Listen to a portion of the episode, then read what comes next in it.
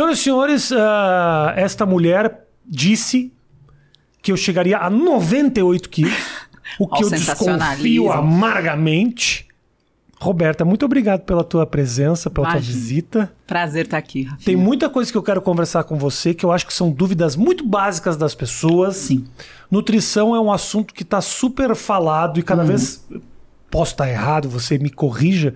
Acho que as pessoas estão se preocupando um pouco mais com a alimentação hoje em dia ou não? Eu acho que é, as pessoas mudaram um pouco o foco, né? As pessoas sempre se preocuparam com o emagrecimento. Uhum. Né? Hoje eu acredito que as pessoas estão se preocupando mais com a alimentação, no sentido de promoção de saúde mesmo, né? Eu acho que tem acontecido aí essa crescente. Não que o interesse em emagrecer tenha diminuído, o Sim. que me preocupa bastante, né? Porque 95% das pessoas que buscam emagrecimento pela primeira vez não precisariam necessariamente emagrecer. É muito louco isso, né? Porque não necessariamente o emagrecimento tem a ver com saúde e Uhum. não necessariamente ah, ah, a pessoa que tá bem fisicamente. Assim, você olha a pessoa e fala, ah, não, tá linda, imagina. Às vezes a pessoa não necessariamente tá bem alimentada ou bem nutrida. Ou, ou- é Exatamente. isso, né? Faz muito sentido a sua fala, porque quando a gente fala de estética, não necessariamente esse ganho estético vem acompanhado de procedimentos saudáveis, Aham. alimentação saudável. Né? Você consegue mudar a estética de uma pessoa, não ces- necessariamente a mantendo saudável. Né? E muitas vezes você enxerga uma pessoa extremamente saudável no ponto de vista bioquímico, Uhum. né? exames e, e- e bem-estar, mas não necessariamente é uma estética que você gostaria de ter. Você por quer me exemplo. dizer que, por exemplo, um gordinho pode estar muito melhor do que uma pessoa linda? Assim, linda. O que, que é lindo, né? É tão questionável. Mas eu falo- entendi isso. É, Você fala assim, o cara Com peso sarado, normal do corpo. Aham. bacana. Você fala, é o cara da praia, com o corpo da praia. Aí tem um gordinho do lado. Às vezes esse cara pode estar melhor Pode.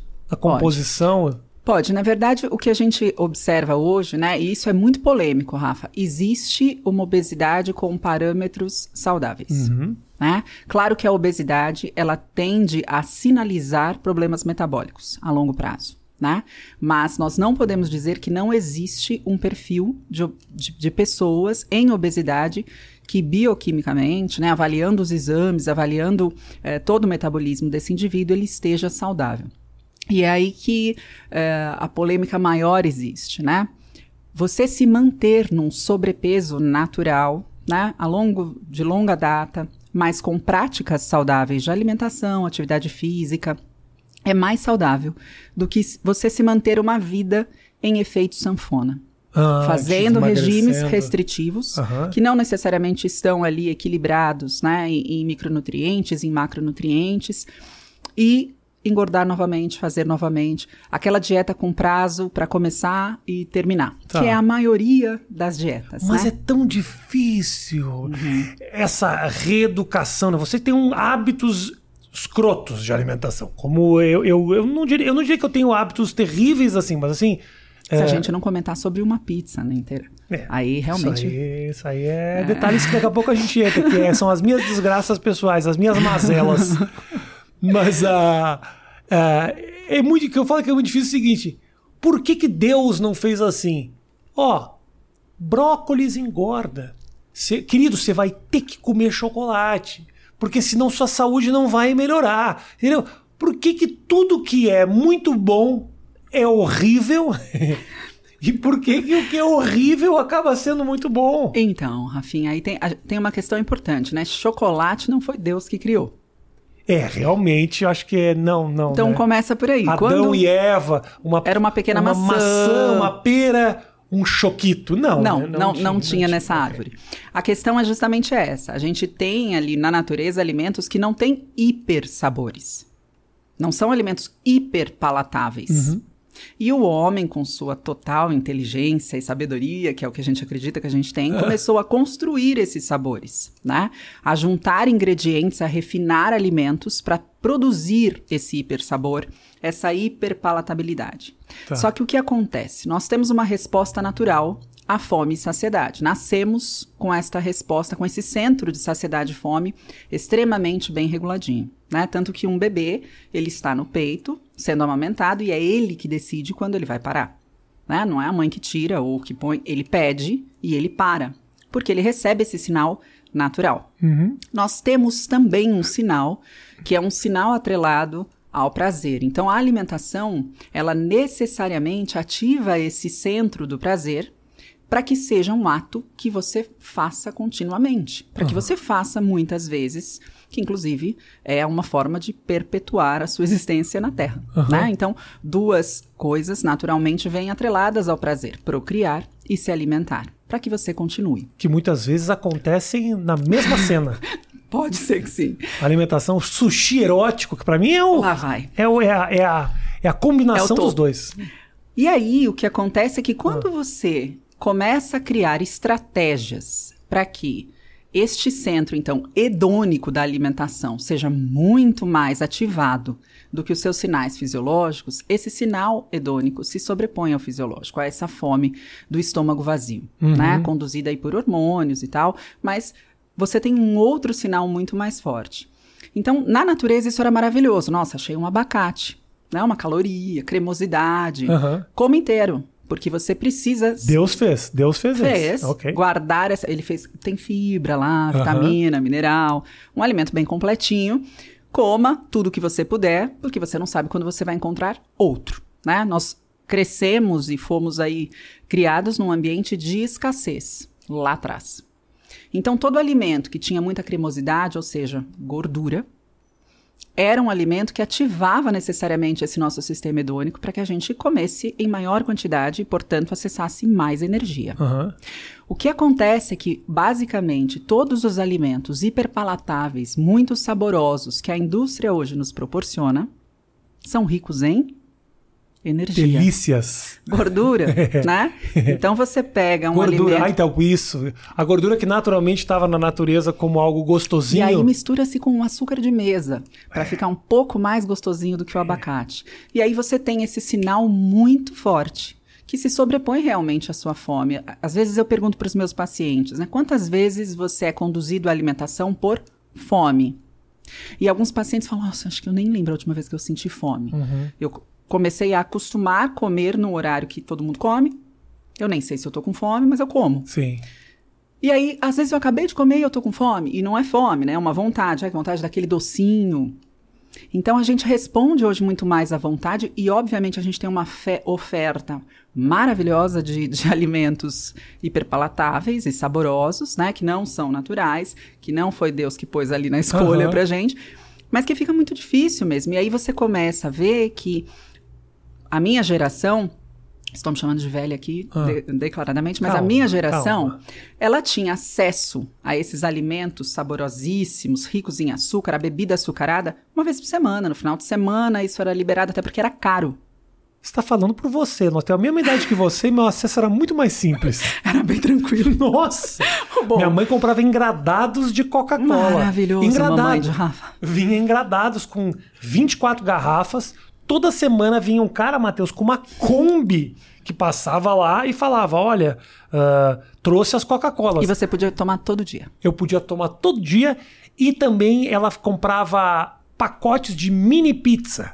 Agora eu entendi por que da pizza. É. Entendi agora o apelo Eu- hedônico da pizza Eu sobre passei, a sua pessoa. Olha que coisa louca, ah, Roberto. Eu passei um ano praticamente comendo mini pizza e eu emagreci, você Que acredita? coisa, Rafa. Não vamos contar isso para as pessoas, porque isso não é. Não siga, não faça isso em casa. Péssimo O exemplo. resultado pode ser completamente oposto. Péssimo exemplo. A verdade, Rafa, é que você, e eu falo isso também, né? Você pode comer brigadeiro e Certo. emagrecer se você estiver promovendo um déficit calórico ao fim do seu dia, da sua semana, do seu mês. Uhum. Então, se você comia mini pizza numa quantidade que era menor do Talvez que a quantidade energética que você necessitava no dia, se você tinha uma atividade física intensa, Aham. por exemplo, que eu sei que você tinha, Tinha, tinha, tinha. muito provavelmente, mesmo sendo um alimento hiperenergético, né, de densidade energética muito elevada, Perdia dificilmente ele chegava a te promover ali reserva de gordura. Mas o que a gente vê hoje, e, e- e voltando ao fato de que eu não tinha né, esses Ah. alimentos todo dia, a maior parte das pessoas não tinha acesso a esses alimentos de uma forma tão intensa Uhum. e também não existia tanta variedade desses alimentos como existe, existe agora, né? O que acontece é que essa nova geração acessa isso quando nasce, né? Com um ano ela já tem o alimento na caixinha que substitui a papinha, que substitui. E tudo isso tem hipersabor, tudo isso tem hiperpalatabilidade. Isso explica muito o que tem acontecido com a nossa geração. Né? A obesidade infantil não era um problema de saúde pública. Hoje é. Interessante você falar essa palavra hiperpalatabilidade, porque é realmente isso, né? O que faz o cara virar um viciado, viciado, né? Porque a comida acaba sendo um vício, é essa recompensa, né? E É aí, como é que isso. você vai trocar essa O recompensa não é a comida. maravilhosa? O vício não é na comida. Não existe vício alimentar. A- O alimento ele não é capaz de promover os sinais do, do que uma eh, droga de abuso, por exemplo, faria. Mas o comportamento vicia. Uhum. O prazer vicia. É difícil também, né, Roberta? Você, eu digo, eu tô obesidade mórbida, alguém que tem realmente um sobrepeso gigantesco, essa pessoa tá acostumado com um sabor que Uhum. é algo assim criado em laboratório para ser, né? Exata. E essa é a Pra ser- estratégia pra da viciar, indústria, né? né? Coma um, Aí vai coma... trocar por um brócolis, porra, é, É. difícil mesmo, né? Exatamente. E, e- e- é aí que tá, né? No momento em que você pretende mudar toda uma alimentação e um comportamento alimentar desse indivíduo, não é tão simples assim, não é uma questão de força de vontade apenas, não é uma questão apenas de eh, falta de, de, de vontade daquele objetivo, mas é porque realmente você tem todo um sinal químico, neurológico, né, acontecendo para que esse indivíduo se mantenha fazendo o que ele está fazendo. E é um sinal que nos é evolutivo. É. Quando você encontrar esse hipersabor, essa cremosidade, Sim. usufrua para que você viva, continue. Da mesma forma que a atividade física não é algo que você sentado no seu sofá, do ar- no ar condicionado, pensa, seria muito mais gostoso eu estar treinando. Isso não acontece. Uhum. Na verdade, a gente tinha na natureza um impulso de atividade física para a sobrevivência. Casse, suba na árvore, vá buscar água Sim. andando, não tinha outra opção. Era isso Agora que aqui você tem essa opção, né? Peço no telefone minha comida, eu fico de pé, preparo, vou caçar um boi. Você tem essa opção e você não vai optar por gastar energia, porque isso não é o natural. O natural é reserve, se proteja. Então, por isso que é tão difícil hoje, na modernidade, com tudo que a gente tem à disposição, a gente falar não. Isso é uma questão de força de vontade. Tem uma coisa, ah, deixa eu só falar com a, meu amor, me faz um favor, você leva o tonzinho pra mim? Tá. Aqui é assim, a gente interrompe pra falar com a mulher. Vou dar oi pro meu amor, que eu não conhecia. Meu amor é a Vivi. Tudo é a bom, minha- Vivi? Prazer meu. Vivi, Vivi ah, saiu, saiu do plano. Vivi é uma desgraçada. Vivi é uma desgraçada. Porque ela, ela, ela. Ai, não gosto de doce. Não gosto de doce. Não come doce, né, amor? Não come doce. São seres raros. Cara, ela não come doce. Ai, não gosto de chocolate. Eu gosto mesmo de um salgadinho. Aí ela come um arroz. Ah, pelo amor de Deus. Tá? Irrita a pessoa. Ela gosta, ela come. Eu tô percebendo Ela come um negócio, uma, uma esfirra de Nutella uma vez por mês e fala: ai, pra mim tá bom. Mas é a construção do paladar, né? Aí tem a ver com a construção do paladar. Seria muito difícil eu perguntar pra você, Rafa, você gosta de doce e depois de comer engradados, tomar engradados É. de refrigerante adoçado, você dizer não. Não. Porque o seu Nem paladar tinha foi light construído. naquela época. Nem É. tinha light. Seu paladar foi construído através desse processo, né, do acesso a esse alimento. Eu recebo muitas crianças no consultório também, Rafa. E o que eu percebo é que a criança, a mãe está desesperada com o comportamento alimentar da criança, mas ela não percebe que o comportamento alimentar da criança Vem é o dela. comportamento da casa. A criança não sai para comprar o que come, né? Nem, nem ganha para comprar o que come. Agora, dá pra confiar nesses produtos? Por exemplo, ah, eu tomava engradado de Coca-Cola normal. Era o que eu tomava quando eu era moleque. E real- Você tomava todo dia, né? eu tomava todo dia. São dois sacos de açúcar Pois por é, mês eu na vi sua outro boca. dia a pessoa mostrando quanto açúcar tinha. Uhum. Era um negócio absurdo. E realmente me criou uma. Eu fui. Me criou Samanta, que é a Samanta de gordura que fica. A grande Samanta me acompanhava a todo lugar que eu ia. Samanta de Foi aí que gordura. tudo começou, Foi essa aí que tudo relação começou. Exatamente.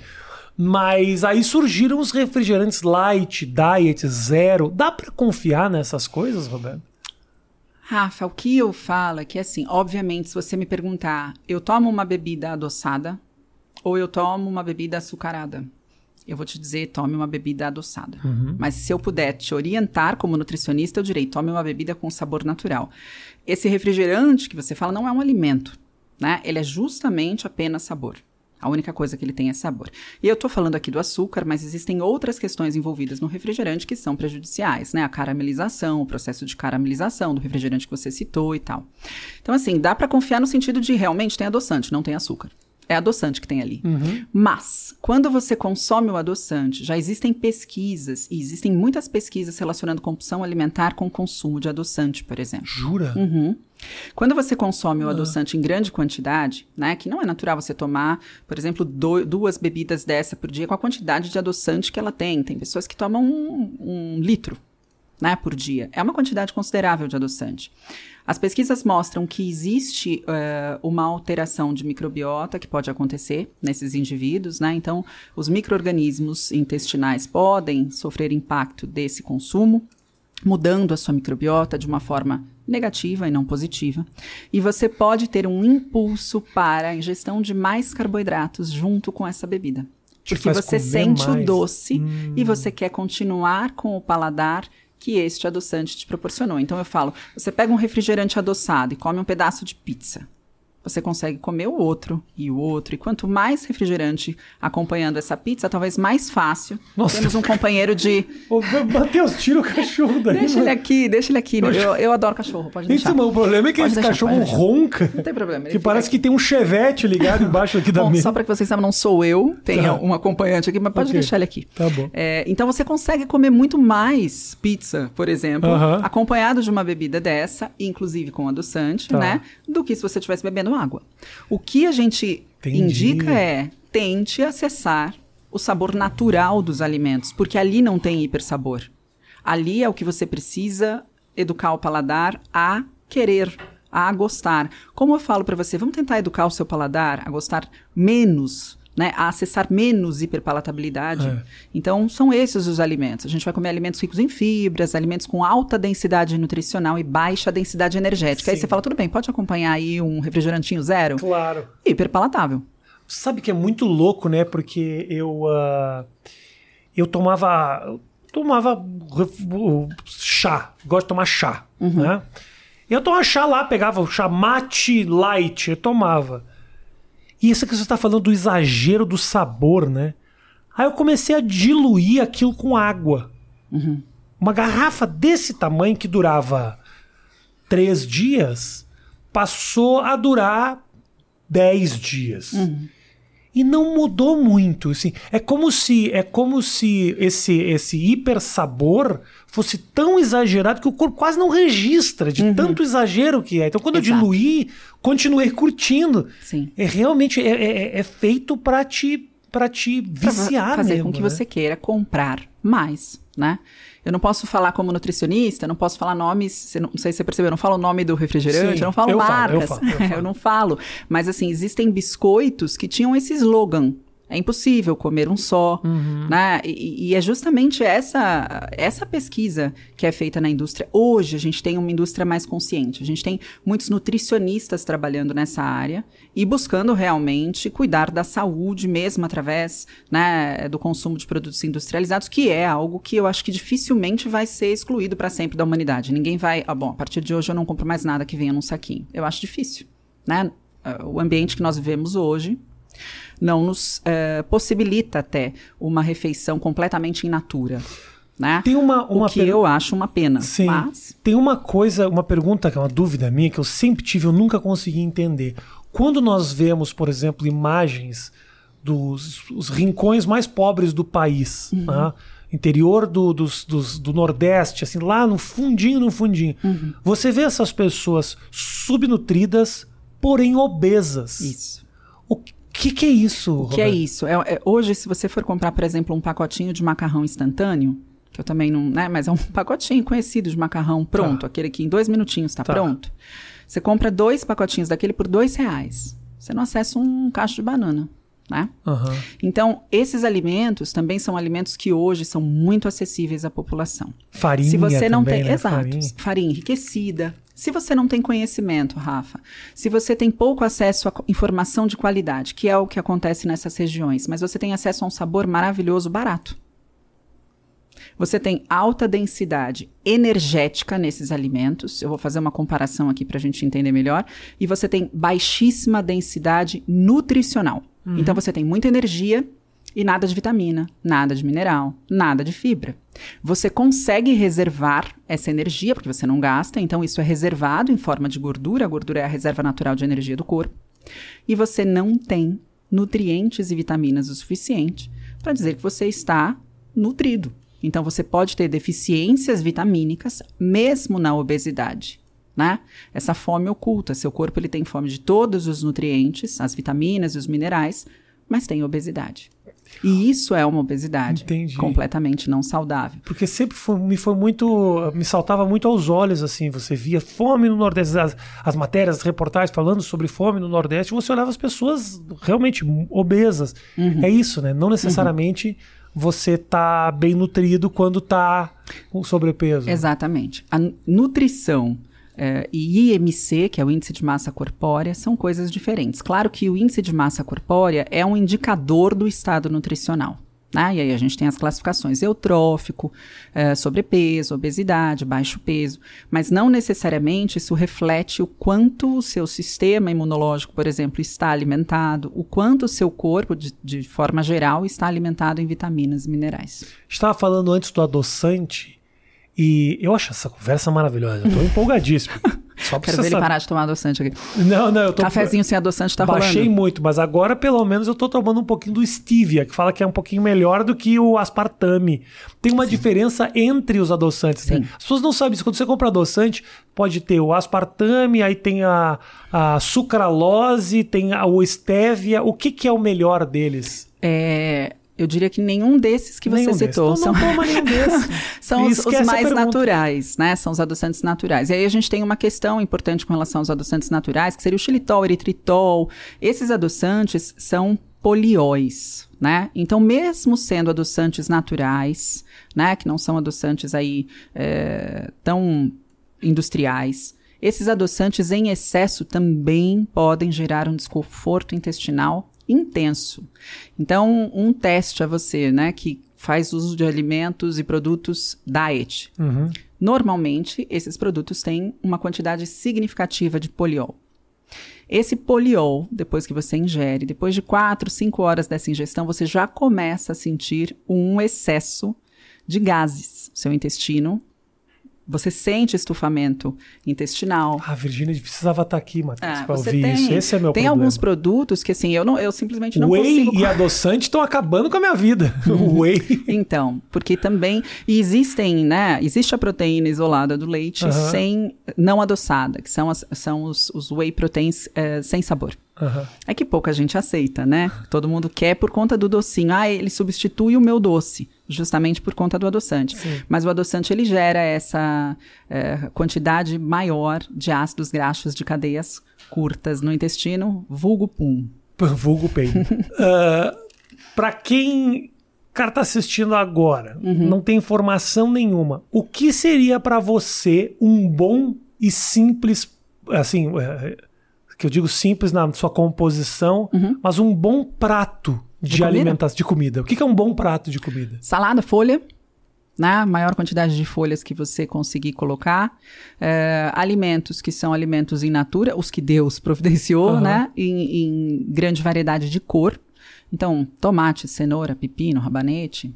Uma boa salada. Alface, tomate, pepino, rabanete, uma couve, manteiga crua ali picadinha, arroz, feijão, um peixe Arroz, feijão, é? e um legume cozido. Uma abobrinha cozida. Jura mesmo? Minha, minha alimentação diária. E nem é muito caro isso, Nada. né? Né? Então as pessoas costumam dizer que se alimentar de forma saudável é muito caro, mas porque a gente tem muita moda envolvida. Existe uma indústria atrás da alimentação e por trás da estética e do emagrecimento que é poderosíssima. Aham. Né? E as pessoas preferem a verdade, a, a, a mentira cara, do que a verdade barata. Outro dia eu postei, eu não posto o que eu como, porque eu também tenho essa responsabilidade. Por eu ser nutricionista, quando eu posto o que eu como, as pessoas acham, bom, se ela postou isso é porque é saudável que eu devo comer. E não necessariamente. Eu sempre falo isso pra você, é muito individual, aham. né? A dieta é algo individual, porque o seu metabolismo é individual. Mas eu postei, é, ah, eu vou comer alguma coisa, e passei pelo meu prato, tinha arroz, feijão, frango e salada. E aí eh, eu recebi acho que 112 directs me perguntando se eu comia mesmo arroz, feijão ou se foi só pra publicar. Falei, gente, gente, eu como arroz, feijão desde que eu me conheço por gente. não, mas isso não engorda? Eu falei, aparentemente não, né? Porque faz 25 anos que eu mantenho o mesmo peso no meu corpo. É, as pessoas têm essa coisa, o alimento que engorda, o alimento que não engorda, o alimento bom, o alimento ruim, e até aí, até falando do hiperpalatável, a gente tem que tomar cuidado enquanto profissional da saúde, né? Eu gosto de contar uma história de uma paciente jovem, pequenininha, que teve depressão, e por dois anos ela ficou em homeschooling, né, estudando em casa, porque ela não tinha nem condições de ir para a escola uhum. uh, por conta da depressão que ela enfrentava. E ela passou em acompanhamento psiquiátrico, psicológico e nutricional. E ela voltou para a escola dois anos depois. O único contato que ela tinha durante esses dois anos era com a melhor amiga da escola, se falavam FaceTime e tal. Voltou para a escola, era aniversário dessa melhor amiga, é, cantou parabéns, ganhou o primeiro pedaço de bolo. Esse primeiro pedaço de bolo tinha leite condensado, tinha chocolate, tinha tudo. Tudo, né? De mais maravilhoso. Um bolo incrível, que okay. eu também considero maravilhoso. É, que também tem esse tabu, né? Nutricionista não pode gostar de bolo. É eu como bom. todo é. ano no meu aniversário. Todo, todo ano? Todo, todo não, ano, mas eu como com maior intensidade do que o ano. Gente, eu como todo ano. Falo, não, eu como todo aniversário da minha família. Entendi. Tem um bolo e eu como. Tá bom. Aí eu pergunto, né? Esse bolo para essa menina, ele é saudável ou não saudável? Ah. Foi o alimento mais saudável que ela comeu em dois anos, né? Na presença dos amigos, sendo agraciada pela melhor amiga, em sociedade, comemorando. Como eu posso dizer que esse bolo de chocolate, leite condensado, para essa menina que passou dois anos em casa sem querer ver comida, uhum. não é saudável? Sim. É, Existe, que... A alimentação tem que ser colocada num contexto, Rafa. Sim, e as pessoas sim. tiram a alimentação de um contexto e isso tem causado grande confusão. Mas também tem nutricionista. Você, se você é incrível, você é uma nutricionista incrível mesmo. Obrigada, imagina. Mas assim, eu passei por pessoas que me bolaram planos de alimentação que não tinham contexto nenhum, realmente. É tipo assim, você tem que comer, da onde eu vou tirar? Eu não tenho como ir atrás disso. Quando a gente conversou, você falou muito para mim sobre a viabilização dessas uhum. opções que você estava criando. Uhum. Mas, cara, eu já, assim, às vezes parece que você vê uma galera que usa. Você não está aqui para criticar outros nutricionistas, uhum. obviamente, mas eu posso te dizer da minha experiência. Uma uhum. galera que quase que tem um, um, uma, uma, planilha a ser seguida e às vezes você não tem aipo perto da minha casa, entendeu? Sim. Aí fica difícil mesmo. Mas eu te falo que isso é quase que uma educação dada ao nutricionista também, né? É, falando de, de forma geral, né? Eu tive a chance e o privilégio de estudar numa faculdade sensacional né, que foi a, o Centro Universitário São Camilo, que é uma excelente faculdade, uhum. mas uma faculdade não acessível a grande parte da população. Nós temos hoje faculdades saindo do chão é. de tudo quanto é jeito. Ontem montou uma no quarto aqui, no, ah. no quarto da, da, do casal, tá apareceu feito lá uma, uma universidade. uma universidade. Mas tinha é medicina, isso, tinha né? Então, assim, eu não culpo o meu colega nutricionista sem tentar entender de onde vem a formação dele, quais foram as referências dele e o quanto também a falta de informação uh, boa, né, o conduziu para esse processo, né, de fazer algo mais copy and paste, assim, uhum, assim, né? Uhum. Aquela dieta que a gente chama de dieta de gaveta. Ah, tá aqui, você quer emagrecer, se faz assim. E aí o grande problema de tudo isso é que 95% das pessoas falham fazendo dieta. E aí eu falo, como que a dieta pode ser boa então, né? Por que, que a galera tá insistindo na dieta Sim. se 95% das pessoas falham e, em média, uma dieta dura três semanas? Por que que dura três semanas? Você fala para mim, olha, de manhã eu gosto de comer um pãozinho, e aí eu ponho um queijo quente normalmente, tomo um café com leite. Eu falo, mas a partir de hoje são nove claras. Cara, é. é. um pouco complicado de é. acreditar que você pro resto da sua vida, porque lembra que eu falei que a dieta não começa e para. Sim. Vai passar a comer nove claras. É. Então, o ideal é, e o difícil, que eu acho que o nutricionista precisa ter mais dessa informação e a faculdade não traz, nem a melhor faculdade traz. Essa questão mais voltada para comportamento, para o lado da psicologia uhum. mesmo, né? Como que você fala para uma pessoa, vamos mudar sua vida hoje, todas as refeições que você faz todo dia mudarão, ou seja, você mudou a vida da pessoa inteira. Claro. E mais do que isso, uh, uh, os efeitos na sua vida de uma boa alimentação, eles são muito maiores do que você perder a barriguinha. Isso. Muito, assim, tipo, eu hoje tô. E assim, vou te falar diferença de 6, 7 quilos, para mim, por exemplo, a minha vida melhorou Muda. muito. Uhum. Meu sono melhora, a minha disposição melhora. Hora você tá indo dormir, Rafa? Melhorei, melhorei, melhorei. eu costumo ir dormir, já tarde. falei pra Roberta, uhum. eu costumo tipo 5 e meia. Uhum. Agora estamos nas 13 e meia. Tá ótimo. Ontem foi 4, ontem deu uma escapada, mas pô, tá bom. Tá melhorando. Olha que hoje nossa... E é isso, não adianta você falar pra mim, eu só durmo 5 e meia. Eu falar a partir de hoje às 10. Não tem como. Você não vai aparecer Não lá no mês como. seguinte, né? Então, Mas quando eu- as pessoas falam, por que, que, por que, que 95% das dietas falham? Adesão, a pessoa não adere, É. não consegue. Tipo academia, o cara chega, você toca 50 ferro no cara, o cara não volta no outro E é dia. outra coisa que eu falo de forma diferente. Quando o paciente vem até mim sedentário, né? E o nosso organismo não foi feito para ficar sedentário, Sim. né? Embora a gente tenha esse impulso do descanso, a gente foi criado lá na selva, né? Uhum. É, e aí eu falo, falo, olha, não adianta eu falar para você, a partir de hoje são sete dias de musculação, três séries de 15. É, com esse, esse exercício vai agachar, querido. Não dá, porque isso também vai durar as três semanas. Três meses, né? Perfeito. Por que, que os trabalhos científicos a respeito das dietas são, no na grande maioria, três meses? Será que você consegue acompanhar de uma forma controlada por dois anos o indivíduo em dieta? É. Será que teria a quantidade de a- amostra científica É. suficiente que permaneceria dois anos fazendo a mesma Sim. dieta? Então, são essas questões que eu acho mais importante, né? O que eu, que eu falo como profissional é que eu, eu gosto de capacitar o meu paciente a buscar uma alimentação saudável sem depender de mim, né? Te dá alta. Fala, ó, Rafa, você sabe escolher. Agora é uma questão de querer escolher o que você Sim. já sabe, né? É, você já sabe qual é o efeito de escolher isso na tua vida, pro seu humor, pro seu dia, pro seu bem-estar e escolher aquilo. E na atividade física, eu falo qual é a atividade que você se sente menos pior fazendo ou a que você gosta um pouco. E talvez hoje você não goste de nada, mas na sua adolescência, na sua infância, você gostava de alguma coisa. Vá para essa atividade. Porque eu prefiro que você faça zumba, 20 minutos diário, para todo sempre, do que você faça musculação por três meses e pare.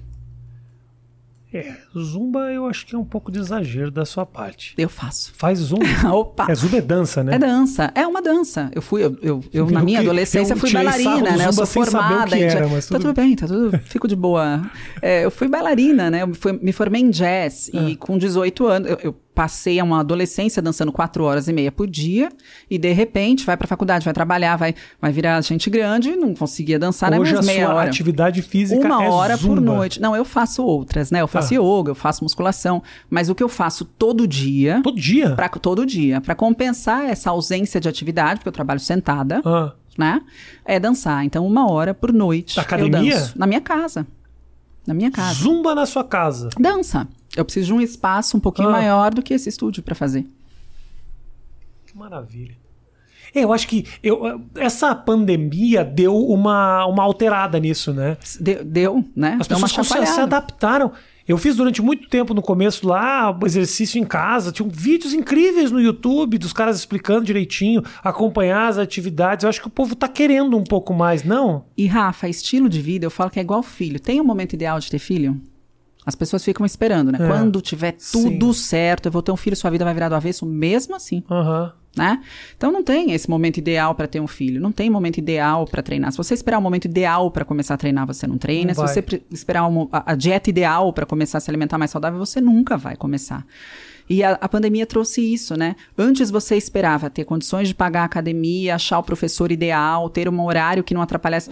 E agora ou você faz dentro da tua casa num espacinho pequeno ou você não faz. É, antigamente tinha uma desculpa muito boa que a gente olhava na televisão a pessoa linda, assim, com o corpo que você queria e falava: Ah, mas também trabalha com isso, né? Aí é Exato. fácil. Quer dizer, a vida dela gira em torno disso. E que na verdade são pequenos hábitos que você pode mudar no dia a dia que mudam Uhum. Sim. muito a tua saúde. Eu falo, se você tem, por exemplo, aqui é 15 eu não ia fazer isso com você, né, Rafa? Décimo quinto andar. É, 15 andar. Subir escada? Mas, mas descer é possível. É. Se você se prontificar, se você desce pelo menos todo dia. Não, né, Rafa? No de escada? Não. Você sai na rua ou desce ao térreo todo dia, Direto pra garagem. seriam 17 lances de escada, provavelmente. Todo, dia. sai, todo dia. Sai, todo... Seriam 17 lances de escada todo dia. É louco isso. Descendo. Eu tava vendo um documentário outro dia de um cara que mostrava, fazia essa análise assim. Ele fez uma comparação, basicamente, de uma pessoa que tinha uma vida ativa Exato. Que é diferente de fazer exercício físico. co- comparado com a pessoa que tirava uma hora para fazer atividade física. Isso. No fim das contas, A vida ativa falia a mais. vida ativa tornava. ah, ah, puxava muito mais, era um gasto calórico Uhum. maior, exigia mais do corpo dele do que você se dedicar uma hora. Então, essas pequenas. Exato. trocas, Essa né? uma hora que a gente faz é justamente para tentar simular o que era o nosso organismo, a nossa natureza na natureza. Né? Você buscava água onde? Uhum. E você levava para a família como? Você fazia 30 viagens ali, né? Sim. Você caçava um boi em que intensidade? Então, aí você fala, não, mas eu faço uma hora de treino por dia. Eu sou muito ativo. Não necessariamente. É. Você pratica exercício físico uma hora por dia, mas talvez você não seja ativo.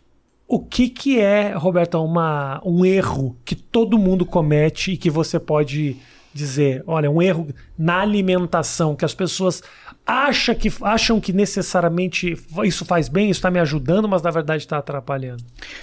Eu posso citar vários, mas Ah. o mais atual, assim, que eu vi uma febre acontecer são os alimentos fit.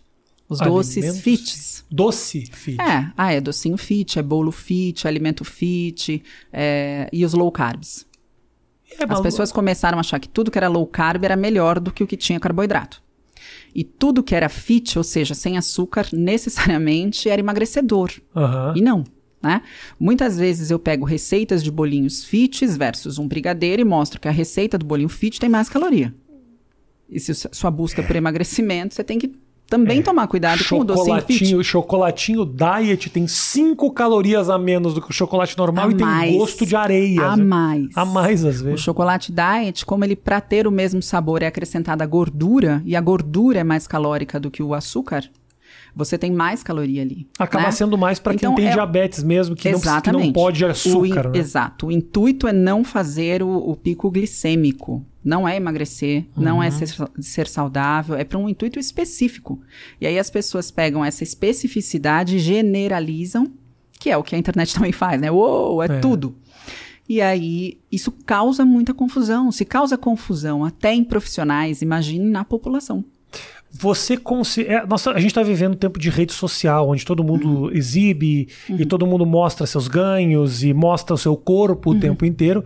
Cria-se uma certa cobrança na pessoal. A pessoa mesmo olhando aquilo acaba às vezes querendo o corpo ideal. Isso é mais prejudicial porque cria ah, metas inatingíveis ou ela é beneficia também porque faz com que as pessoas levantem o rabo da cadeira porque às vezes eu olho nos corpos que eu falo eu vou pra academia agora eu faço isso direto minha, me motiva mesmo sabe como é que faz pra se equilibrar nessa nesse tempo assim Rafa, é aquilo. Eu não vou generalizar, porque como você disse, quando eu vejo um corpo assim, eu me motivo a ir. eu sim Você tem este comportamento. Outras pessoas, assim como você, têm o mesmo comportamento. Se a gente for falar da- do que a ciência já percebeu, o que a ciência percebeu é que, de forma geral, avaliando né, várias situações relacionadas à rede social, a mídia social tende a trazer mais frustração do que motivação.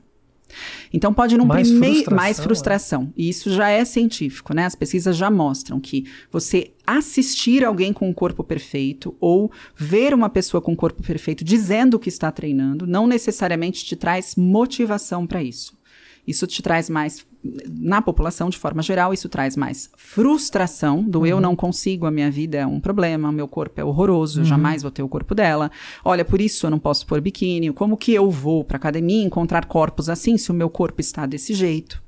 Né? vira uma cobrança quase né Vira quase que um. Bom, você está excluída desta população maravilhosa com corpos e, e tanquinhos, que não é você. E é tão acessível, porque tem tanta gente assim, né? Você Exa- olha. E assim, você o Photoshop aumenta a quantidade de pessoas assim, né, Rafa? Opa! Porque não necessariamente todas que estão ali são daquele jeito. Uhum. A gente sabe disso. Outro dia deu uma polêmica porque uma foto de uma Kardashian vazou sem ah, eu- tratamento. Eu, vi sobre isso. A Ela Chloe. pediu pra tirar. Ela entrou na isso- justiça. É. Entrou na justiça pra que aquela foto fosse elim- Tirada. tirada de circulação.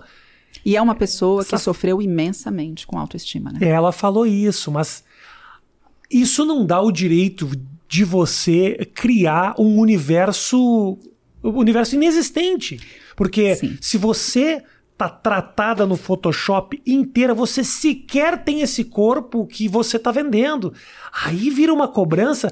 Não é que ela é inatingível, porque assim, Solange Frazão, uma mulher de 55 anos, linda, passa fazendo ginástica pra cima e pra baixo. Agora, Mas ela faz ginástica há 45 anos. né? 45 anos. Agora, filtros que diminuem a tua barriga e passa. Puta, mas isso aí. Então, é que quando ela não existe isso. passava esse filtro, e aí a gente tem que pensar por esse lado, quando ela não passava esse filtro, ela sofria agressões na rede social por ter o corpo que era dela, que era o que ela conseguia ter. E é sobre isso, né, Eu que eu acho que a gente super. precisa observar. Imagine você, quando você expõe quem você é, você recebe só crítica. Eu sei o que você tá falando. Imagina se Eu- o seu abdômen passasse por imaginar. isso todo dia, Rafa. É, é Entende? então agora eu vou pôr você com seu abdômen na foto. É. E você vai ter que ler, um por um. Um, todos os comentários. Essa menina Uhum. passou isso a uma escala absurda. É. E, obviamente, ela tem uma questão com a autoestima a tratar. Eu não esperava dela um comportamento funcional a respeito da imagem dela. Tá. Porque houve muita agressão para que esse comportamento se tornasse necessariamente disfuncional. A questão é que ele entrou no esquema das pessoas. Quem Sim. me agride também usa o Photoshop, Uhum. né? Eu fico. Então, eu, agora, com relação àquela pergunta que você me fez, o que mostrou que realmente leva a motivar a pessoa a ir? Ter companhia para fazer. Ah, é? É, não é a foto, não é o corpo sarado na rede social, mas é alguém que diga, vamos, eu Vamos vou com junto. você todo dia às oito, eu passo aqui Olha. para te pegar. Isso, ter companhia na atividade física mudou. Eu fiz isso recentemente com a minha filha, eu tenho uma filha de 17 anos, Tá. obviamente na pandemia, terceiro colegial, fazer o terceirão online é, É. a coisa mais deprimente que uma pessoa pode imaginar acontecer com a própria vida, né? Online ou não online, Ou não o terceirão já seria deprimente. Pois é, o meu foi incrível, mas eu tinha uma galera, né? E ela se viu em casa, fazendo terceirão em casa, e baixou muito o nível de atividade física que um adolescente tem na escola, por Claro. exemplo. E aí a questão da dança foi algo que eu trouxe para incentivá-la a ter uma atividade cardiovascular diária. Ela faz comigo toda noite. Você e ela fazendo eu e ela, zumba. toda noite. Ah, o Paulo deve noite. achar essa casa Ele maravilhosa. adora. Ele adora. Eu fico. Tem agora, falando, a gente estava falando de rede social, que eu acho um assunto incrível, porque ele trata, ele trata muito disso, né? Da, da cobrança. Eu acho que in- in- eh, invariavelmente deve propor algumas mudanças legais também, Uhum. né? Porque você, de alguma maneira, fala: olha, eu quero melhorar, né? Pode não. Tem, coisa boa na Tem rede. certos limites, mas Uhum. obviamente é é legal você buscar ah, mais saúde e tudo Sim. mais. Eu fico dividido, Vou Roberto. Pode aguinha, beber sua aguinha. Eu fico muito dividido quando eu vejo, por exemplo, ah, pessoas que assumem o tal do corpo natural que Uhum. se fala, né? Ah, tem, tem influenciadores, inclusive, que, olha, me senti cobrada a vida inteira, esse era meu corpo, e aí mostra um corpo que a princípio é um corpo bonito, né? Ah, bonito entre aspas, mas assim, considerado bonito por esse público que acessa Sim, a sim. internet, mas eu estava infeliz. Agora eu me assumi, eu tô mais feliz com essa forma física que talvez se adapte mais ao meu corpo. Eu não tô lutando mais diariamente contra a minha alimentação. Ah, eu fico dividido, Muita gente fica. porque eu não sei. ah, não necessário. Muitas vezes esse corpo que agora tá acima do peso, ele pode trazer uma série de malefícios à saúde. Mas acima de qual peso? Você está falando de pessoas com obesidade fazendo esses posts? Cara, eu te mostro as fotos Porque depois. estar acima do peso do padrão de beleza é muito fácil. É. Porque o padrão de beleza é absurdo. Pois é. Né? O padrão que foi traçado Que não é um padrão eutrófico, Uhum. não é. Né? Se a gente for verificar o que as pessoas ditam e vendem como bonito, não é o padrão eutrófico. É um padrão baixo peso mesmo. Não Tá. saudável. Sim. Tão não saudável quanto o sobrepeso. Então tem essas questões. O que é estar num peso adequado? Eu vou ter que te é mostrar depois, depois, me da entrevista, que é sacanagem minha ficar falando o nome das pessoas que eu tô, Claro. eu tô propondo uma análise da nutricionista com Claro. o corpo de algumas influenciadoras. Eu não faz sentido. Sim, e, e a questão é assim, eu entendo essa, você ficar dividido. Primeiro porque esse padrão do que é bonito existe na sua cabeça desde o dia que você nasceu. É. Sim. Na minha também, na, na cabeça de todas essas mulheres que estão postando isso também. Agora, eu não tenho como não acreditar quando ela diz que quando ela tinha o corpo que é que estava no padrão que as Aham. pessoas esperavam Padrão, que não estivesse. é bonito. Isso, eu usei é o a palavra errada. É Mas eu, eu te entendi. Tá? É, e, Eu tô me estava ali. justificando com as pessoas que vão ficar enchendo meu saco aqui embaixo nos Não, comentários. ele, ele, ele fala Eu bonitinho. quis dizer.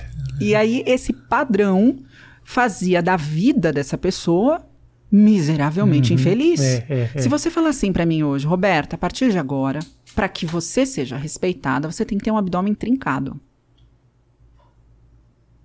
Eu vou falar, olha, eu vou usar isso pra quê na minha vida? Hoje, eu, Roberta, vou usar um abdômen trincado pra quê na minha vida? Né? Pra nada. Pra absolutamente nada. Ter um abdômen trincado hoje na minha vida implica em alterar completamente a minha rotina alimentar, porque é o que eu falei, estar saudável não tem nada Não a ver com a estética, né? estética. Alterar completamente a minha rotina de exercícios, me ausentar enormemente de responsabilidades que eu tenho na minha, no meu trabalho, no meu consultório, com os meus pacientes, com as minhas filhas. Será que eu seria feliz com esse abdômen?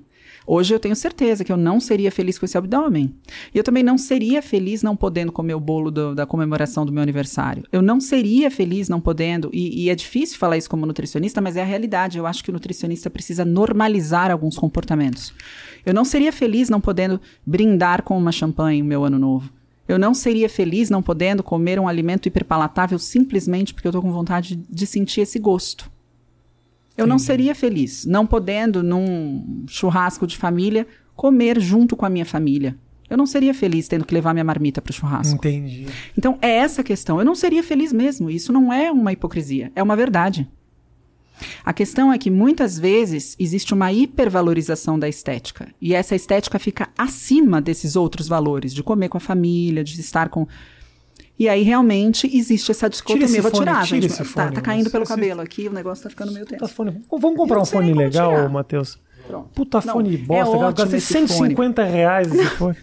O fone é ótimo, a única coisa é que o cabelo é muito liso, ele vai. É muito investimento aqui que a gente fez aqui. Muito investimento. Nós, nós tivemos não, que gente, mas eu economizar. tenho que te parabenizar, gente. Esquema ninja pra Não, entrar fala aqui. pra- isso aí que eu mereço Fiz os créditos. PCR, merece mesmo. Eu fui pulverizada na porta, fiz Pulverizado, PCR. Tem acrílico entre a Acrílico, gente. Perfeito, Rafa, tá de parabéns. Como profissional da saúde, eu tenho que te parabenizar. Eu não quero morrer. Tá Não quero, certíssimo. não, não, tô, não, tô Não arrisque, Não é o momento. perfeito. É isso mesmo, Por é isso, mesmo. inclusive, que não quero morrer, que estou fazendo uma dieta com a Roberta. Um plano alimentar, nem pode chamar de dieta Não, é, não é dieta, não é é tão dieta. gostoso. Aliás, quero mandar um abraço pra galera da, da, da Pronto Light, que me manda uns rango, olha, fera. Primeira coisa que eu fiz quando, quando você falou da Pronto Light, eu toquei um telefone pro Mion, que meu, meu amigo, falei, Mion, Sim. e esse rango aí? Ele falou, meu, como isso há há oito anos, é maravilhoso, o Edu lá é meu amigo. Eu falei, puta, que legal, bom a comida. É, a questão, Rafa, quando você me trouxe qual era o seu problema, Qual era o meu problema? Conta, pode, pode, pode, seu pode problema era justamente não. Pode me expor. pode, era a organização, né? Então, no primeiro momento a gente acessou a cozinheira, depois Isso. a gente acessou eh, empresas que podem te proporcionar esse almoço, esse jantar pronto, porque não adiantava eu falar para você, olha, tá aqui o papel, esse é o planejamento. Não tem como. Se não, se o planejamento não chegasse até você, ele não ia acontecer. Tem empresas muito legais que fazem comida pra você. É caro, é um investimento altíssimo, obviamente não é pra todo mundo, mas é muito legal porque te possibilita controle. Eu acho que é um pouco isso, né? Ah, ah, independente do que vai comer quantas refeições, não vai comer quantas. Se você tiver um pouco de educação e controle, as coisas melhoram muito, porque é fácil se descontrolar. Então, Nossa. Rafa, mas você sabe quando eu falo qual era o seu problema? O seu problema, você gosta de comer saudável. Você não tem problema com É, comida saudável. Você não não. odeia o brócolis, igual Não. você brincou aqui. Não. Você gosta. O problema é que você não tinha essa comida. Não né? tinha. Você não fazia assim e ela aparecia na sua frente. E vou te falar, vou. vou... E era essa a questão da sua adesão. É. Não era que Total. você não gosta de comer saudável. Aí o que, que adianta eu falar, não, entendi qual é o seu problema, mas tá aqui o que você tem que comer. Eu não Isso. resolvi o seu problema. Não, é. Eu acho que um dos grandes problemas que eu quero, quero botar o devidamente o culpado aqui de eu não comer coisas legais é da minha mãe. Lá vai. Vou culpar. A mãe é sempre a culpada da história. O pai nem apareceu na história, É, a mãe meu é a pai culpada. então não tava nem em casa, pior ainda. Mas a minha mãe, ela faz pra mim salada, tá? Eu não sei se eu te falei isso. Uh-uh. Salada era tomate e alface. A falta da diversidade. Isso é uma salada pra minha mãe. A vida inteira foi isso. De vez em quando aparecia a porra de um palmito também, que é um negócio horrível. Mas aí, Galera, tomate e alface. Não era, e, era, e era aquela alface. Era, aquela era- coisa sem graça. esse, mas, meu Deus, que salada horrível. Aquele tomatinho jogado meia boca. Eu fui descobrir que salada era mais do que isso quando eu saí de casa e vim morar em São Paulo. Isso era 2003. Eu já tinha, já tinha 20 e tantos anos. Quando eu vim pra São Paulo, e aí comecei a comer nesses restaurantes bifezão, esses bifezão que você vai lá e se serve o prato. E eu via que tinha um buffet de salada, que tinha uns negócios que eu falei, o que, que é isso? Aí comecei a comer. Obviamente eu sabia o que era cenoura, coisas, mas não fazia parte do hábito Sim, familiar. do hábito e eu descobri que de salada o que eu não como é alface e tomate. Eu como todo o resto. Você enjoou, né? Eu, eu, eu não conseguia, não sei, desenvolvi algum trauma com aquele Uhum. negócio, mas hoje eu como toda salada que me aparece. Gosto de bro, gosto de couve, É? como tudo. Cenoura, Basta ervilha. estar na sua frente, basta É estar isso, ali. né? Então, assim, as pessoas às vezes não comem de uma forma saudável, não é nem porque não gostam da alimentação saudável, mas porque não, não têm acesso. Ou não conseguem organizar Uhum. a ponto de, bom, agora é o horário do almoço, tá aqui, toda essa alimentação saudável. Né? Se você vai num buffet de salada maravilhoso, com todo tipo de salada, todo tipo de molho, óbvio que você vai comer uma salada, entendeu? Com, com raras exceções. Existem pessoas mais seletivas, Sim. né? E existe seletividade alimentar, como um transtorno de restrição e tal. Mas no seu caso, você gostava de tudo. E tem uma coisa que você fez comigo que eu Ai, vou dar, vou dar um mérito aqui. É louco isso. Eu nunca imaginei que isso fosse possível, mas eu comecei. Eu tava, eu tava pensando. As pessoas não sabem. Eu cheguei a 113 quilos. Agora eu devo estar aí com 108, 107. Já baixou bastante. Eu, ela fala que eu vou chegar a 98. Acho muito difícil. 103 tá top. Mas assim, eu emagreci quando eu comecei a comer carboidrato Ótimo. que é uma coisa muito louca, né? Porque o carboidrato nessas dietas, a gente ouve, é o vilão. Toda influenciadora não come, é pão que não come, é massa que não toca. Eu tinha cortado isso da minha dieta de um jeito tão radical que meu metabolismo parou. E aí, quando eu comecei a voltei a comer carboidrato, meu corpo começou a reagir, acel- acelerou meu metabolismo e eu comecei a emagrecer. Foi esse o efeito, né? Sim, duas coisas. Quando ele fala que, ele- que eu falo que ele vai chegar no 98, é que, na verdade, se a gente seguir essa dieta como um estilo de vida, Rafa, você não, não vai estagnar necessariamente na última vez que você fez a dieta e atingiu um peso adequado, entendeu? Porque é isso que tá na sua cabeça. Se eu fizer a dieta, eu vou chegar no 103. Foi o máximo que eu cheguei na minha vida. É. Então, mas o peso, o número na balança é o que menos me importa. Meu adipômetro me importa mais do que o peso na balança. Mas se eu chegar a 98 quilos, magro, e aparecer um tanquinho, eu vou influenciar esse mundo negativamente, não tô Não nem aí. vai nada, Rafa. Nossa! Eu te Você tá abandono no criando- dia Você seguinte. tá criando um monstro. Eu abandono ele? Mas anotem aí que eu abandono o Rafa. A verdade, Rafa, com relação a- a- ao carboidrato, é que as pessoas começam a usar. E, e, de novo, existem diversas dietas, né? Existe a low carb, existe cetogênica, existe. Mas, enfim. Não dá para, como, como nutricionista, levantar uma bandeira e falar essa é a dieta que emagrece. Se eu fizer isso, eu já estou completamente errado, estou Aham. indo contra tudo que eu aprendi na faculdade. E a outra questão é: é muito fácil você iludir um ser humano falando eu vou te emagrecer rapidamente, cortando a fonte principal de energia do ser humano, que é o carboidrato. Tá. Quando você faz uma low carb, num primeiro momento, o que acontece? Quando você diminui imensamente a quantidade de carboidrato, a primeira coisa que pode acontecer ali é você perder o seu estoque de água muscular, o seu estoque de glicogênio hepático e muscular. E para você ter uma ideia, um grama de glicogênio carrega 4 gramas de água. E um litro de água significa um quilo de peso. Quando você tira o carboidrato, você tem uma, você depleta esse estoque. E quando você tira por longo período, né, que é o que acontece com as dietas, vamos fazer 30 dias dessa dieta, você começa a depletar esse estoque muscular, hepático. E você sobe na balança com muito menos água no corpo e diz: essa dieta é maravilhosa, é o milagre da minha vida, né? Só que o que acontece quando você me relata que você havia cortado carboidrato? Você cortava carboidratos que não têm densidade energética, mas que são de grande densidade nutricional. E chegava um, determina um determinado momento da sua dieta que você se atracava com duas pizzas. É, duas. Duas. Que uma tem uma ali não uma quantidade de carboidratos Nossa. de gordura que substitui né, 30 Falei, dias falei pra você, meu, de re- alimentação equilibrada. Meu recorde de 35 pedaços. Eu tô chocada com esse 35 recorde. e perdi Eu não pro- quero assistir isso nunca mais. Perdi pro Joãozinho que comeu 42. Meu Deus. A foto dele tá na pizzaria até hoje. Não façam isso em casa novamente, Tipo, falando aqui. Sabe aquela fotinha de funcionário do mês? Joãozinho, meu parceiro, tá lá na pizzaria, lá em Imbé, na praia. E quando eu te falei, Rafa, por que que você não come como aperitivo? Ele prefere não comer nada. É. Mas, mas a gente vai chegar a nesse caixa de momento. Pandora. Se eu como um pedacinho, abre-se uma caixa agora, mas com o tempo você vai chegar nesse momento. Você pode degustar uma pizza, sentir o sabor da pizza. É não há muito- problema nisso. O problema é jantar uma de... pizza. Roberta, amo muito você, mas discordo completamente. Porque eu acho que é o seguinte: é muita. A, a frustração de não comer pizza é menor do que a frustração de comer dois pedaços e ver aquela pizza inteira com o pessoal. Ai, tô satisfeito. Aí fica você e aquilo. Mas, Rafa, você Olhando, não tá eu com prefiro fome. não passar por isso. Você não tá com fome. É Ah, vontade mas- de acabar com a pizza. Não, fome não. Claro que não é fome. É Obviamente não é fome. Mas É isso. Mas é muito maravilhoso. Olha olha o refrigerante com açúcar que ele tomou. não, mas o refrigerante eu consegui. É esse o resultado. o refrigerante eu consegui. Ah, E aí, essa questão da low carb é isso, né? E, e depois existe um reforçador do nosso low carb, deve ser o máximo mesmo. Porque quando a pessoa põe um pouquinho do carboidrato, ela sobe na balança e fala: "Ah, É. Eu engordei 6 quilos de ontem pra hoje comendo carboidrato. É. E é impossível, né? Você vai comer o quê? 32 mil calorias pra fazer essa reserva de gordura no seu corpo de um dia pro outro? É impossível. Nem as duas caixas de pizza Não. têm isso, né?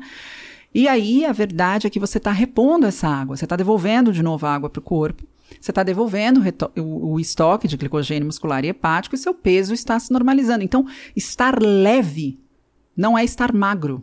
Aham. Né? Estar magro é ter menos quantidade de gordura no corpo, não Sim. de água e glicogênio muscular e hepático. Estar leve, a gente pode ficar leve desidratando. Tá. Muitos lutadores, inclusive, utilizam erroneamente, né, Ah. esse processo de desidratação antes da pesagem para tentar bater ali. A gente teve recentemente uma menina que, inclusive, desmaiou na pesagem por conta disso. Morre. O Brasil É, teve um morre. menino que morreu. Porque é, é uma estratégia que não é uma estratégia saudável, né? A Longe falência ser. hepática, é isso que acontece quando, quando o É, cara na pega- verdade, pode seca. acontecer uma série de questões com a desidratação, né? Mas você pode ter ali uma insuficiência renal, você Nossa. pode ter uma, você pode ter uma bradicardia, você pode ter um- uma série de questões, né? Quando vou. Pergunta pessoal agora pra gente acabar o nosso papo Bora. aqui. Quando você conheceu o Muzi, Muzi, Paulo Muzi, dos grandes médicos aí envolvido com atividade física, trata de muito de fisiculturista, meu parceiro, gente boníssima, cara muito legal. ah, amigo mesmo, já resolveu inclusive o problema de impotência. Mas isso eu vou falar no outro momento. É verdade. Tá sabendo, não. Vou falar Existe confidencialidade médica, eu nunca soube Vou contar lá. você o que tava acontecendo. Eu falei pro Paulo na entrevista a gente tratou aqui. Eu tava tomando o remédio de para diminuir o colesterol, rovastatina. Rovastatina. Não era nem impotência, era ejaculação precoce. Não sei se precisava estar Ah, falando olha esse tipo de coisa. tão necessária. Pizza e ejaculação precoce. Ejaculação precoce, rovastatina. Você que toma remédio de colesterol, toma cuidado.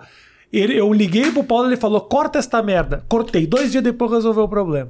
Proble- remédio de colesterol. Isso foi um momento exposição gratuita desnecessária da nossa entrevista. Bora. Tá. E, e por essa. Você falou que ia me expor? Não, não, não. Espero que não não. seja com nada tão grave. não tive nunca Falando em ejaculação precoce, o Paulo. não, Nunca. Não é isso. O Paulo, quando você conheceu o Paulo, ele já era do exercício, já Olha. era viciado. Como é que é essa dinâmica? Você nutricionista, ele médico do exercício, que você olha, o Paulo podia ser campeão de fisiculturismo, puta cara forte. Ele foi atleta, né? Ele foi vice Ah. em campeonato e tal. Mas quando eu conheci o Paulo, eu tinha 13 anos, Rafinha.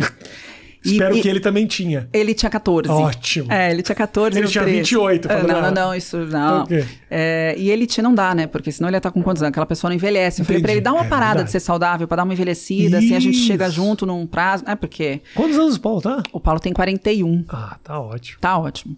E aí eu conheci com 13 anos, a gente se conheceu na praia, super tímido, o Paulo não abria a boca. Uhum. Quando eu fui encontrar o Paulo, eh, eu tava jogando vôlei, ele chegou com uns amigos meus, que a gente tocava violão, eu falei, nossa, não conheço, ele me olhando bem míope, assim, bem, né, o Paulo é míope, então ele, eu falava, o cara tá me olhando que me conhece, ou... Quando eu cheguei, eu falei, Ele tá oi... puxando a visão, os olhinhos É. dele são charmosos. Exato. Eu cheguei lá, oi, prazer e tal. Fui abraçar, como a gente faz, né? Com 13 anos, a gente dá um oi, dois beijinhos, um beijinho, depende da localidade. Ele me lança uma mão e faz satisfação. Oh! Eu falei, esse rapaz tá em que século? Que século que veio esse... Mademoiselle. Satisfação. Eu falei, não tá normal. E muito tímido, não conseguia nem falar, ficou roxo de eu falar oi, ele roxo. Falei, bom, vou sentar aqui, coitado, tentar deixar ele um pouco mais confortável nessa roda de amigos, né? E a gente conversou a tarde inteira. No dia seguinte, ele apareceu no meu prédio. Eu nem, nem tinha dado meu endereço, acho que ele descobriu, perguntou para um amigo meu. Foi de bike no meu prédio da praia. Tocou o interfone, minha mãe atende. Olha, o Paulinho, amigo da Roberta, tá aqui embaixo. Não, que eu chamo aí. ele de Paulinho, né? Aí já virou intimidade, que satisfação num dia, Paulinho, no outro mas já. foi ele que se denominou Ok, Paulinho ok. pra minha mãe. E eu tinha um amigo de escola, Paulinho, beijo Paulinho, meu amigo de escola, Você já achou que era mas que era um Paulinho mesmo, Tá. ele era Paulinho. e Minha mãe desceu achando que fosse esse meu amigo de escola, que vivia em casa, desceu pra falar oi pro Paulinho. Minha mãe desce, ele fala satisfação pra minha mãe, vim procurar a Roberta. Minha mãe sobe, eu tava no salão de jogos com a galera, minha mãe sobe e fala, Roberta, tem um paulaço lá embaixo querendo falar com você.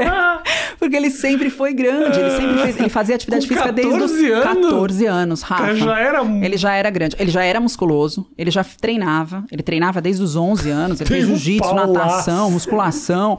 O cara era grande, assim, É. pra, pra, pra, pra idade da galera. Imagina, os meninos de 14 anos, Sim. perto do Paulinho. Minha mãe não duvidou, tem um pau lá, aí todos os amigos foram pra janela do salão de festa, sabe, É. do salão de jogos. Falei, eu não vou descer, né? Claro que não, finge que eu morri, fala que eu não vou. Porque. E aí Manda foi um assim. satisfação Manda um pra ele. satisfação pra ele, mas fala que eu não tô. E aí foi assim, então ele já era, ele já era assim, fora da média, né? Ele já era maior do que os meus outros coleguinhas de 14 Mas anos. então e é- nunca parou de treinar. E sempre foi muito preocupado com a alimentação. E gostava, era um amante do fisiculturismo. E você virou nutricionista um pouco por causa dessa influência, assim? Nada. Nada. Impressionantemente nada. Na verdade, quando ele entrou em medicina, eh, nunca gostei de musculação. Olha que, que né? Aham. Eu gostava de dança e Zumba, tal. E ele também, zumba. zumba. Ah. E ele nunca me, eh, me colocou, não, tem que ser isso e tal. Eu gostava do meu esporte, ele gostava do dele. Sempre houve muito respeito nesse sentido. E aí ele foi para medicina. Né? E quando ele estava ali na residência, a gente comprou o primeiro consultório. Eu era administradora, eu era diretora em uma multinacional, ou seja, nada a ver. Nada a ver, nada É. a ver. Sou formada em administração e marketing. E aí, quando a gente comprou o primeiro consultório, que eu passei a administrar, o consultório começou a crescer muito. A gente tinha equipe de nutricionista, educador fi- profissional de educação física e tal. Eu falei, bom, eu vou ali fazer uma outra faculdade, já fiz duas rapidamente, faço aqui uma terceirinha, na área da saúde, para poder contribuir melhor com esta clínica. Me foi apresentado o ciclo de Krebs, mortos na, na aula de anatomia. Foi um choque inicial, mas me apaixonei pela área. E aí, quando eu me formei, aí já no meio da, da, da formação, como eu já tinha outras graduações, eu me pós-graduei em terapia do comportamento alimentar. Aham. Aí me aprimorei em transtorno alimentar na Austrália. E foi crescendo meu interesse por tudo que tem a ver com por que, que as pessoas não conseguem se alimentar Legal. bem, mesmo com tanto conhecimento. E né? hoje vocês fazem um time incrível. E hoje a gente tem esse time aí juntos, já há 15 anos juntos, na clínica. Roberta, obrigado. Imagina, Legal um pra caramba. Curtiu? Muito, Foi legal? muito. Não, eu tô assim muito orgulhosa de todo o esquema que existe aqui para esse podcast. Em E- casa, em e- casa. Em casa. Parabéns. Safinha. E curti muito bater esse papo com Obrigado, você. querida. Valeu, gente. Obrigado pelo carinho. Ah, segue a Roberta no Instagram, né, Roberta? Eu tenho meu perfil, arroba Roberta Carbonari. Ótimo, vou botar o link aqui na descrição para você seguir. A gente se encontra na próxima. Cuide da sua alimentação. Não pare de comer carboidrato, mas manere, tá bom? Não coma pizza. Esse papo de ai, come dois pedaços não existe. Existe. Tá bom? Ah, não come. Foge. Ou se vai comer, come mesmo. Fala assim, ah, não como pizza durante o ano inteiro. Aí vai lá e um dia. Não faça isso. Não? Nunca. Tá bom. Então não faça isso. Coma sempre, para não ter que comer tudo quando for se encontrar com uma pizza. Siga mais a Roberta, que ela manja um pouquinho mais. Beijo, até a Obrigada. próxima. Valeu. Valeu, tchau, valeu. tchau.